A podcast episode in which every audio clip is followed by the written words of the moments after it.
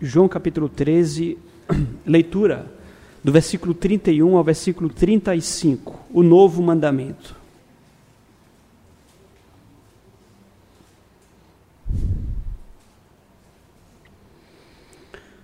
Quando ele saiu, disse Jesus: Agora foi glorificado o Filho do Homem, e Deus foi glorificado nele.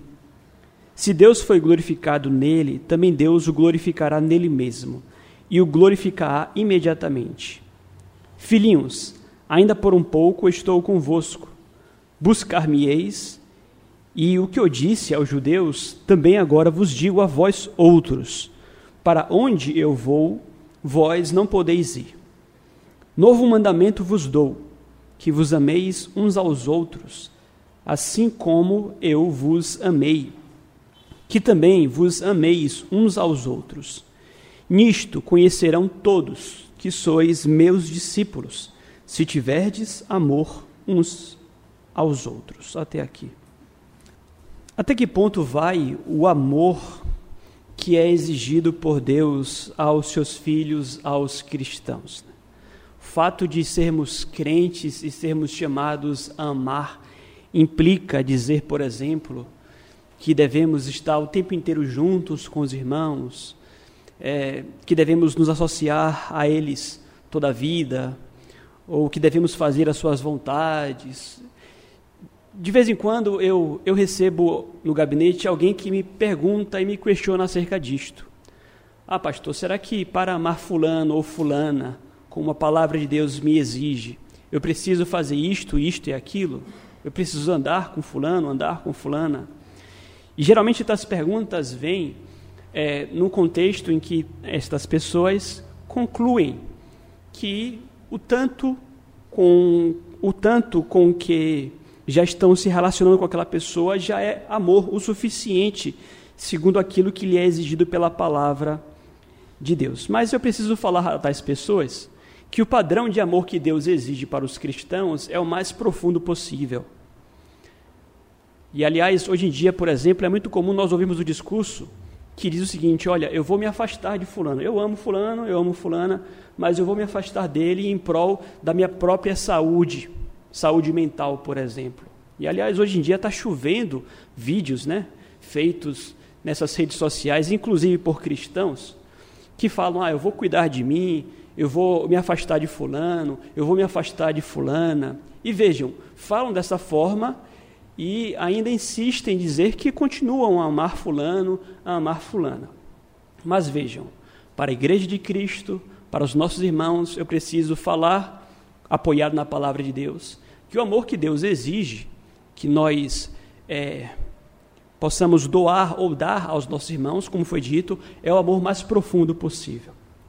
Nós lemos, inclusive, na liturgia em Pedro, como nos é dito, que cristão, os cristãos devem se amar Irmão, em relação a irmão, irmãos devem se amar não com amor fingido, mas devem se amar ardentemente e de coração.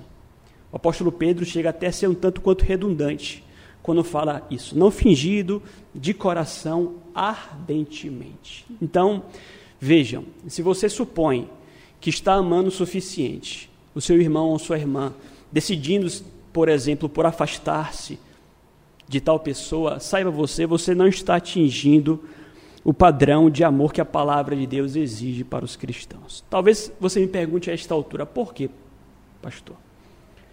Veja, eu não faço mal a ninguém. Aliás, eu ajudo quando me pedem, eu estou à disposição, mas só não quero, eu não quero me aproximar tanto, porque eu não estou atendendo o padrão. E eu quero trazer aqui as razões pelas quais, meus queridos, nós, enquanto cristãos, devemos sim amar e nas palavras do Senhor Jesus, amar os nossos irmãos como o próprio Cristo nos amou. São três as razões que nós encontramos aqui nessa passagem lida, três explicações para a razão pela qual precisamos amar como Cristo nos amou. E destas três explicações, a primeira delas eu já trouxe hoje pela manhã.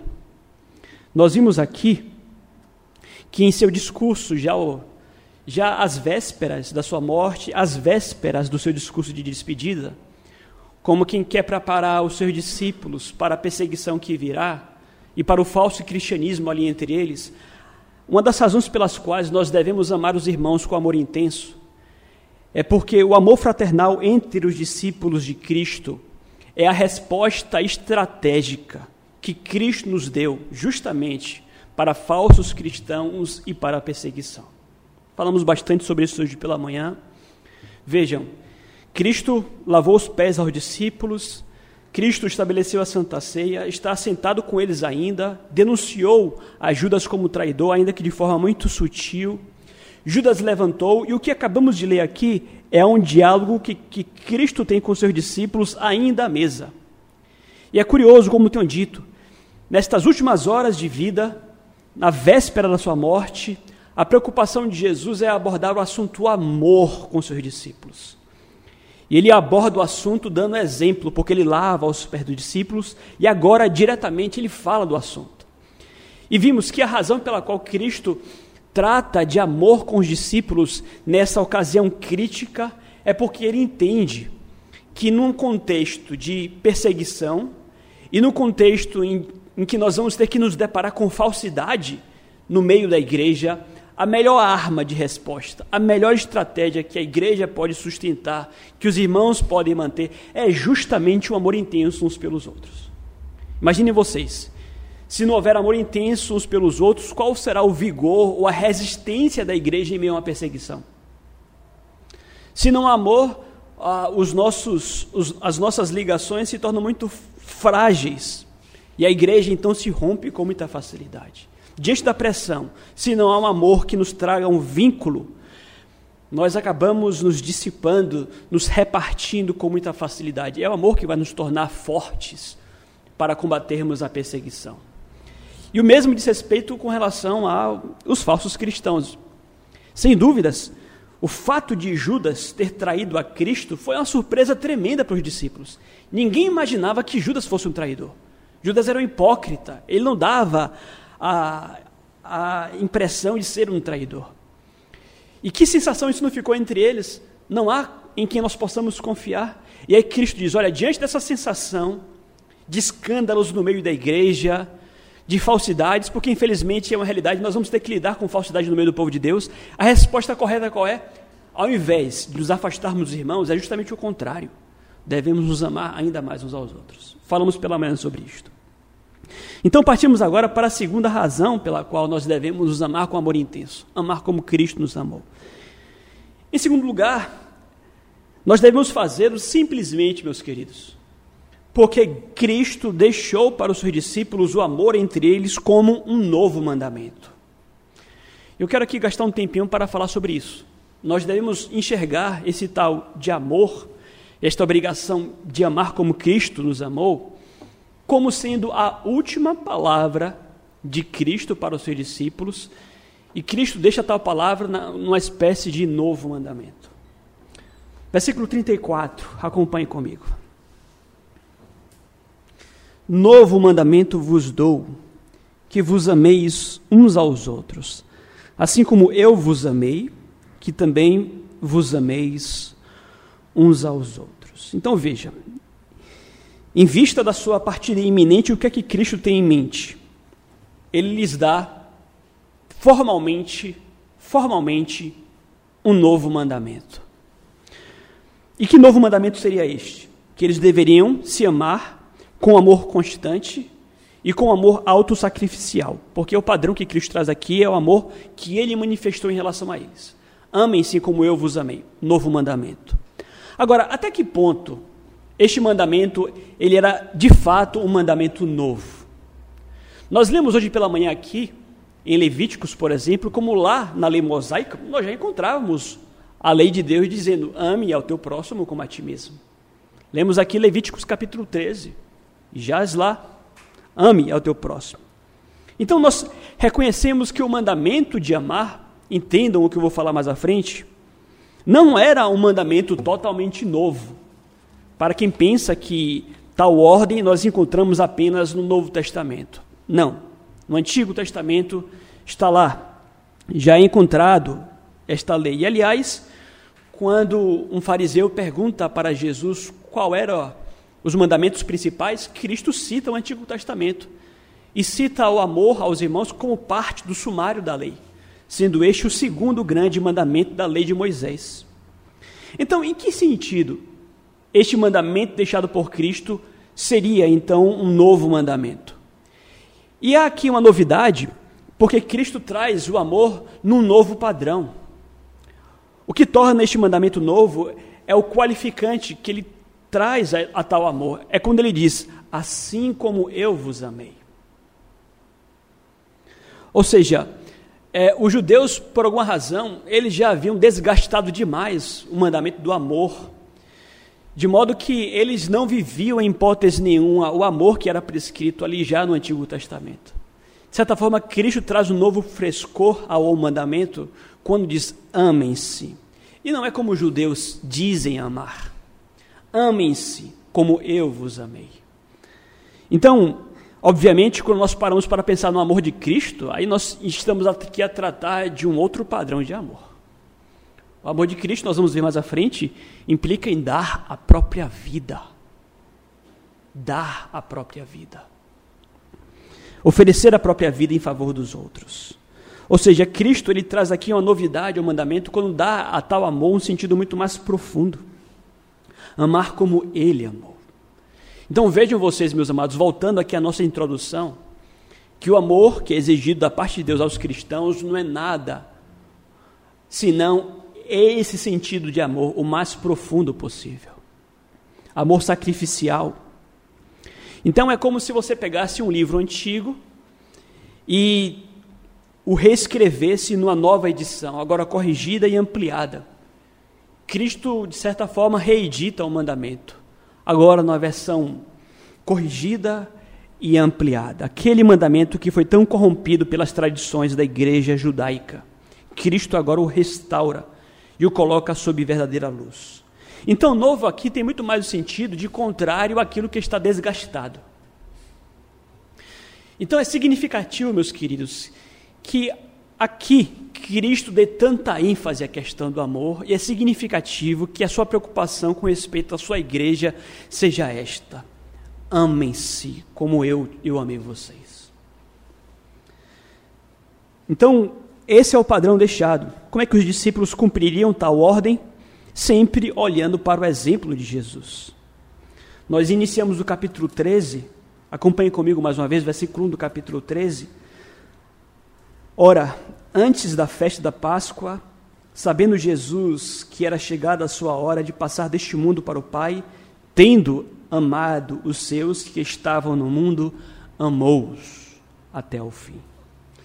Então, toda a vida, quando nós olhamos para a Bíblia e procuramos o amor de Cristo pelos seus, nós encontramos um amor profundo, de que mesmo nas vésperas da morte, amou-os até o fim. Então, obviamente, se fôssemos falar aqui acerca do amor de Cristo, nós poderíamos passar a madrugada inteira dando aqui qualidades, expressões a tal amor. Né? O amor autossacrificial, que envolve a encarnação, e nós nunca vamos entender isso, a complexidade de tal amor. Imagine você. Hoje nós vivemos num mundo miserável, escasso, pobre, mas Cristo toda a vida foi rico. Ele desceu da sua glória, encarnou-se na figura de um pobre carpinteiro, nasceu numa manjedoura. Ele deixou a glória para viver como um homem muito, muito, muito simples. Ele encarnou-se, não apenas encarnou-se, mas teve aqui o seu ministério, onde foi duramente perseguido. E morreu não a morte qualquer, mas a, a morte terrível daquele contexto morte de cruz. Ele andou com seus discípulos, ele ensinou, ele exortou seus discípulos, ele serviu a seus discípulos, ele deu a vida por eles. Então, quando estamos a tratar do amor de Cristo, é o amor de quem se importa não mais consigo do que com os outros, porque ele dá a vida pelos outros. É um outro padrão. Então, meus amados, como eu falei hoje pela manhã, se tem um assunto que está desgastado em nossos dias, este assunto é o amor. E às vezes nós acabamos caindo no extremo oposto. Já que esse assunto está tão desgastado, nós já não falamos e não pensamos como deveríamos pensar no amor, mas é assunto da mais alta importância. E aliás, quando estamos a tratar do amor de Cristo, também é significativo. é tremendamente significativo que nós estamos aqui a receber um mandamento de alguém que apenas nos ensinou com suas palavras. É tremendamente significativo que recebemos um mandamento de alguém que nos ensinou com seu exemplo. Isso é o mais é o mais tocante. Nós não recebemos um mandamento de alguém que simplesmente ficou nos céus e na glória e diz: amem-se. Não, ele veio aqui. Ele deu exemplo, ele foi ao Calvário e ele nos ensinou o que é amar, então ele tem toda a autoridade, já teria, obviamente, se não viesse. Mas ainda vindo, ele detém todo o poder e toda a autoridade para dizer apenas me imitem e façam o que eu fiz com relação a vocês. Deus é amor. E aliás, mais uma vez, isso aqui tem tudo a ver com o contexto, quando Cristo lava os pés aos discípulos. Eu não canso de dizer isto, mas a, a, cena é emocionante. Sabe, Cristo levantando-se a seu tempo daquela mesa quando ninguém queria levantar, tirando a sua roupa, ficando com aquela roupa de escravo oriental, cingindo-se com a toalha, o rei dos reis, o senhor dos senhores, prostrado, lavando os pés sujos daqueles discípulos imundos. Então nós temos um amor aqui, não apenas em palavras. E toda a vida, quando o diabo, repito isso, pousar no seu ombro, para tentar fazê-lo questionar o amor de Deus por você, lembre-se disto aqui. E lembre-se do Calvário e responda ao diabo. E diga: O meu Senhor morreu por mim. Então, meus amados, o que nos é exigido aqui? Os discípulos devem amar uns aos outros como Cristo os amou.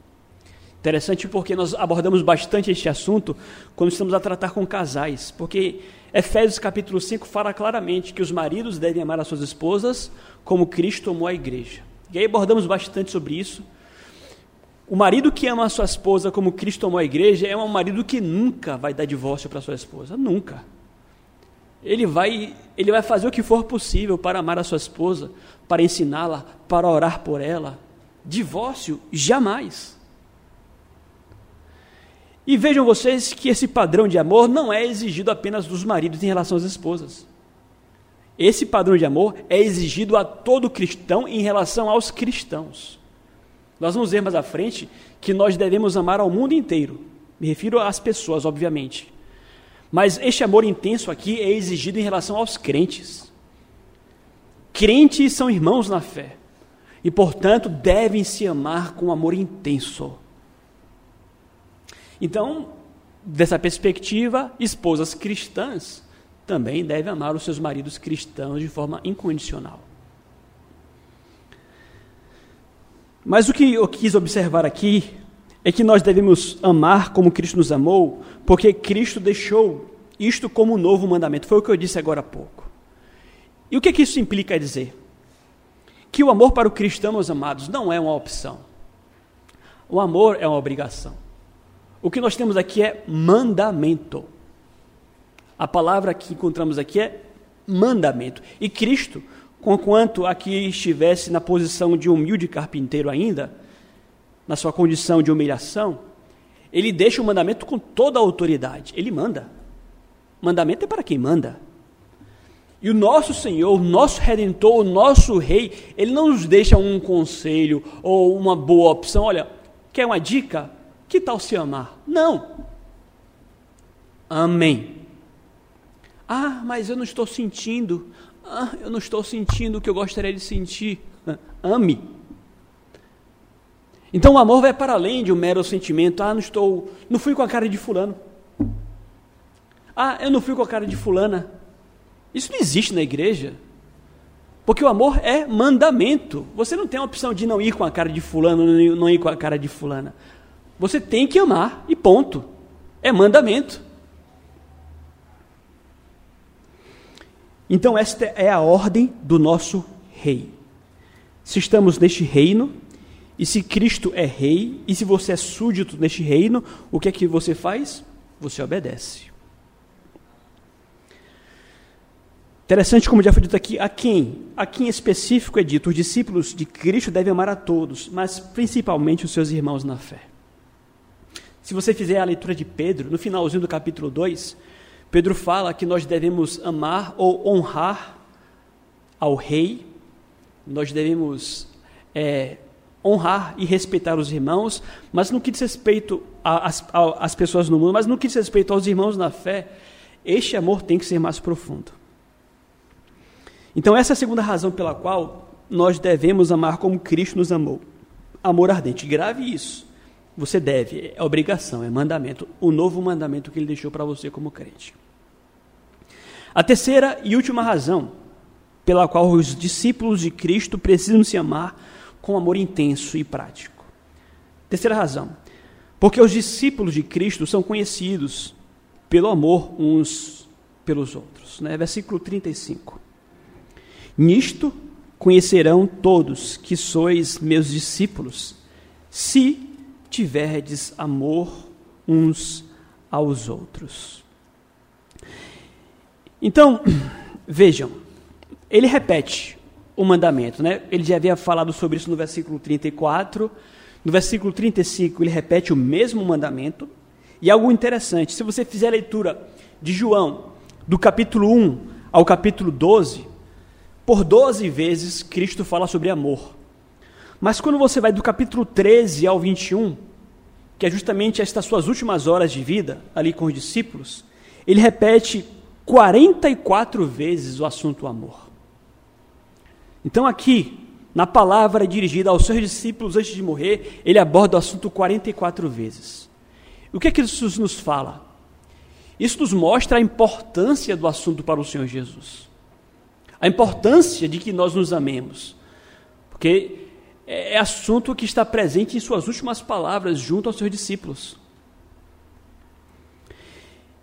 E dada a importância do assunto, ele ainda assevera nessa nesse versículo lido agora há pouco, que essa será a marca distintiva que irá caracterizar alguém que se diz discípulo dele. Então vejam vocês que se há assunto importante para Jesus, e se há uma marca que nós podemos atribuir àquele que se diz cristão, qual é esta marca? O amor uns pelos outros. Os discípulos de Cristo são conhecidos e serão conhecidos pelo amor uns pelos outros. E mais uma vez, nunca percam de vista o tipo de amor, a qualidade do amor que estamos tratando aqui. Amor genuíno, amor profundo, amor constante, amor autossacrificial. Esta é a marca inconfundível de um cristão, ou dos cristãos. É como se nós pensássemos aqui no uniforme da nossa família.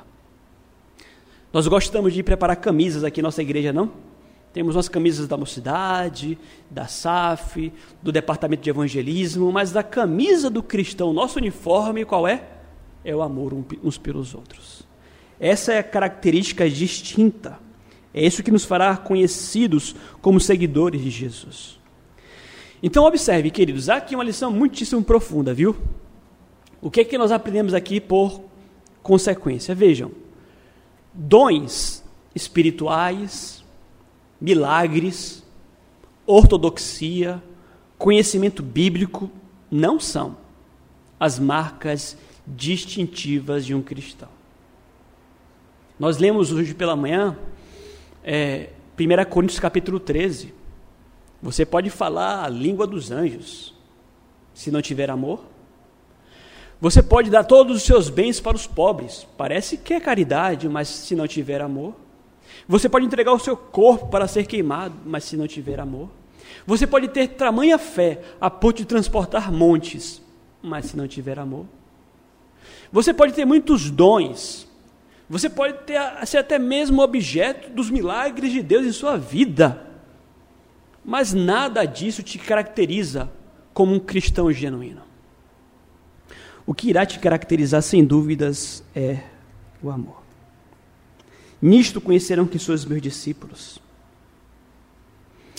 Ah, queridos, isso aqui é muito importante. Nós devemos amar os nossos irmãos com amor intenso e amor prático. Nós precisamos ter cuidado, mais à frente eu pretendo falar um pouquinho mais sobre isso. Mas vejam, meus amados, de nada adianta nós, enquanto presbiterianos, sustentarmos, por exemplo, aqui em Cajazeiras, aqui em nosso endereço, a doutrina mais pura. Não adianta nós ensinarmos aqui com excelência. Não adianta nós termos um culto bem prestado ao Senhor, com uma música de qualidade. Não adianta termos uma igreja organizada. Não adianta termos aqui muito serviço, muito empenho, inclusive. Não faz sentido falarmos sobre eleição, calvinismo, teologia reformada, regeneração, se nós não tivermos aqui efetivamente a prática de amor uns pelos outros. Nós estamos aqui a perder tempo se apenas zelamos por uma instituição muito bem organizada. O que deve chamar a atenção daqueles que nos visitam aqui. O que deve chamar a atenção daqueles que nos visitam aqui é um palpável, um perceptível amor que nutrimos uns pelos outros. As pessoas precisam chegar aqui nesta igreja e perceber: olha, nesta igreja ali, aquelas pessoas se amam. Eu pude perceber. Eu notei. A forma, inclusive, como me abordaram, como me trataram, a disponibilidade de me ajudar no que eu estou precisando. Queridos, nós vamos falar um pouquinho mais à frente sobre isto. Aliás, eu vou falar agora porque Cristo ele continua falando que isso é o que irá impactar o mundo. Como é que os discípulos irão influenciar o mundo? Nós temos a plena convicção de que não há maior força evangelística do que a prática de amor entre os discípulos. Ou seja, é, é pela manifestação deste amor que nós iremos evangelizar o nosso bairro. Nós devemos abrir a boca, pregar o evangelho, sair em evangelização. Mas entendam, no fim, a, a palavra que nós levamos, ela precisa ir acompanhada do amor. Porque se não for acompanhada do amor, ela se torna uma palavra completamente infrutífera, árida e estéril, sem qualquer poder de impacto. O, a, o amor efetivo entre os cristãos é a maior força impactante no que diz respeito a tornar Cristo conhecido em nosso bairro. Estamos aqui a dizer, queridos, que através do amor entre os irmãos, os incrédulos irão olhar para nós, irão enxergar Cristo no cristão. Se vivermos o amor, Cristo será enxergado em nossas vidas. E isso traz um tremendo impacto na evangelização. Uma comunidade amorosa é a autenticação visível do Evangelho. E eu repito, você vai lá para Atos capítulo 2, 3, 4, ali na igreja avivada, você pode perceber, Lucas que escreveu Atos, ele é repetitivo para falar, viveu em comunhão. Se há uma característica ali pujante na igreja avivada em Atos, é o fato de que não havia entre eles necessitados, eram generosos. Eles se abraçavam, eles estavam perseverantes em oração diariamente no templo, unidos, unidos, unidos. E observe como isso impactou a sociedade de sua época. Eles contavam com a simpatia de todos, é o que diz Atos. E durante algum tempo na história da igreja foi assim. Há um pai da igreja chamado Tertuliano que dá relatos disso num tempo em que os cristãos eles chamavam a atenção do mundo à sua volta pelo amor que nutriam uns pelos outros. Por outro lado, não há maior obstáculo para a evangelização que a falta de amor entre os discípulos de Cristo. Se nós não nos amarmos, meus amados, as pessoas irão ver que não passamos de um bando de hipócritas. E eles irão dizer: é esse Jesus aí? Vocês estão se mordendo? É, é uma vergonha quando, quando os cristãos eles aparecem inclusive na mídia. É uma vergonha quando a igreja se dividem. É, é vergonhoso quando crentes brigam. É vergonhoso quando o casal cristão se separa. É vergonhoso. Se um casal cristão não consegue manter um casamento, eles vão olhar assim: esse é o Jesus que vocês servem? Vocês não conseguem sequer manter o casamento de vocês? Que vergonha! Não há como, não há como nós propagarmos Cristo, falarmos de Jesus, se as nossas palavras não forem acompanhadas do amor. Então, crentes que não se perdoam, crentes que não se ajudam, é um péssimo testemunho para o Evangelho. Por outro lado, como já foi dito, o amor, a alegria, a paciência, a amabilidade, a bondade, a brandura, tem uma poderosa força na evangelização. Eu quero concluir esta palavra abordando o como. Falamos acerca do nosso dever, que é amar como Cristo nos amou. Trouxemos aqui as três razões para isto. É a estratégia, a resposta de Cristo diante do falso cristianismo e da perseguição. É o novo mandamento que ele deixou. É aquilo que irá nos tornar conhecidos diante do mundo. As três razões. Mas como? Como é que nós podemos manifestar este amor? O discípulo demonstra este amor entregando a sua vida em serviço aos seus irmãos. Amados, não há como nós queremos aqui dourar a pílula. Sabe, esse discurso aqui é muito bonito. As palavras são bonitas, mas a prática requer o quê? Empenho, esforço, suor. Nós não estamos aqui interessados em discurso bonitinho, em amor de palavras. Como que nós podemos amar uns aos outros? Não é tão bonitinho assim na prática. Na prática dói, na prática às vezes você tem que cortar na própria carne. Na prática é você se humilhar mesmo, baixar a cabeça, às vezes sofrer injustiça. E colocar-se acima de tudo à disposição do irmão para servi-lo. Servi-lo mesmo. Às vezes você pode pensar, pastor, olha, quer saber? Eu vou me afastar um pouco dos trabalhos da igreja. Eu não estou ganhando nada com isso. De fato, você não vai ganhar nada com isso, não aqui. Mas ninguém está com o propósito aqui de servir na igreja com vistas à recompensa, o que quer que seja. Estamos aqui simplesmente a obedecer e a amar. É muito importante que vocês não percam de vista que os cargos assumidos, as responsabilidades assumidas, não são em relação ao pastor da igreja, ao conselho da igreja, não. São responsabilidades assumidas como quem quer realmente amar a igreja amar aos irmãos em obediência ao Senhor. Nós amamos lavando os pés uns dos outros, entregando a vida uns aos outros. Às vezes nós estamos dispostos nem a entregar dez minutos a um irmão. Ah, fazer uma visita. Vamos fazer uma visita ali. Ah, não posso. Não, eu tenho dito, né? tudo depende da importância que você dá. Uma visita. Neguinho não quer dar uma hora, num, num mês, num ano, para fazer uma visita. Não tem disposição para isso. Queridos, isso aqui não é amor. O que nos mostra que nós estamos anos-luz de onde deveríamos estar. Nós deveríamos dar mais importância aos irmãos. Então, é isso que Cristo coloca para a gente. Nós amamos, ou quando nós, nós, quando nós podemos revelar este amor? Quando precisam da nossa ajuda. Sabe quando nós revelamos este amor?